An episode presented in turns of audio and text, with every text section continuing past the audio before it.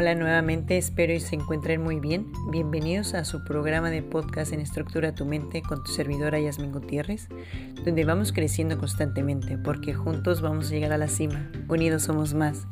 Estoy súper emocionada de estar compartiendo con ustedes día a día un pedacito de mí y en cada palabra les dejo un pedacito de mi corazón, porque me llena de alegría saber que puedo tocar el corazón de muchas personas más. En este tu nuevo episodio piensas tener una salud mental pero tienes los siguientes síntomas. Irritabilidad, inquietud o impaciencia, dificultad para concentrarte o tener la mente en blanco, fatigabilidad facial, tensión muscular, dificultad para conciliar o mantener el sueño o sensación de cansancio al despertar. Bueno, pues lamento decirte que puedes contar con ansiedad y eso puede provocar distorsión en tu salud mental incluso puedes tener estos otros síntomas.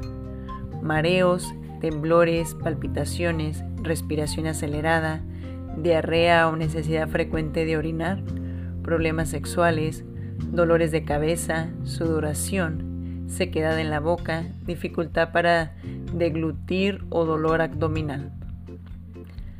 La ansiedad es un sentimiento de aprensión o de miedo, una preocupación incontrolable y excesiva sobre gran cantidad de acontecimientos o actividades, como el rendimiento laboral o escolar, que suele prolongarse por más de seis meses.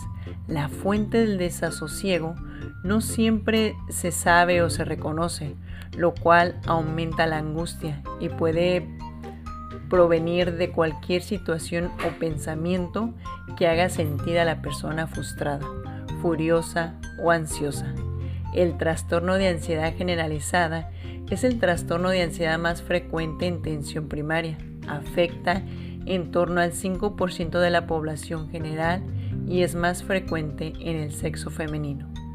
Su momento de aparición suele ser en la edad adulta, su curso suele ser variable, pero en general tiende a ser fluctuante y crónico, con fases de mejoría y empeoramiento que generalmente se relacionan con situaciones de estrés ambiental.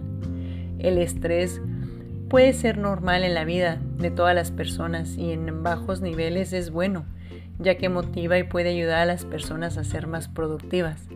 Sin embargo, el exceso es dañino y pueden predisponer a la persona a tener una salud general deficiente, al igual que enfermedades físicas y psicológicas específicas como infección, enfermedad cardíaca o depresión. Estados emocionales como inflexión o depresión y las afecciones como la tiroides demasiado activa bajo nivel de azúcar en la sangre o un ataque cardíaco también pueden causar estrés. La solución más efectiva para un problema de ansiedad o estrés es encontrar su causa y tratarla, revisando qué situación ocasiona mayor preocupación o tristeza o bien si se piensa en algo constantemente. También es recomendable revisar el estilo de vida y encontrar formas sanas de manejar el estrés.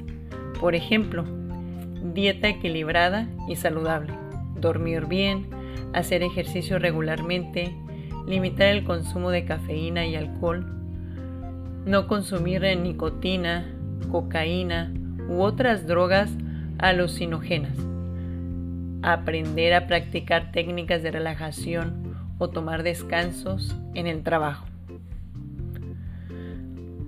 Espero que esta información que te he proporcionado te haya ayudado. Estaré encantada de recibir tus comentarios en el email de estructuratumente.gmail.com con tu servidora Yasmin Gutiérrez. Nos vemos en el próximo episodio de podcast. Te mando un fuerte abrazo. Hasta la próxima.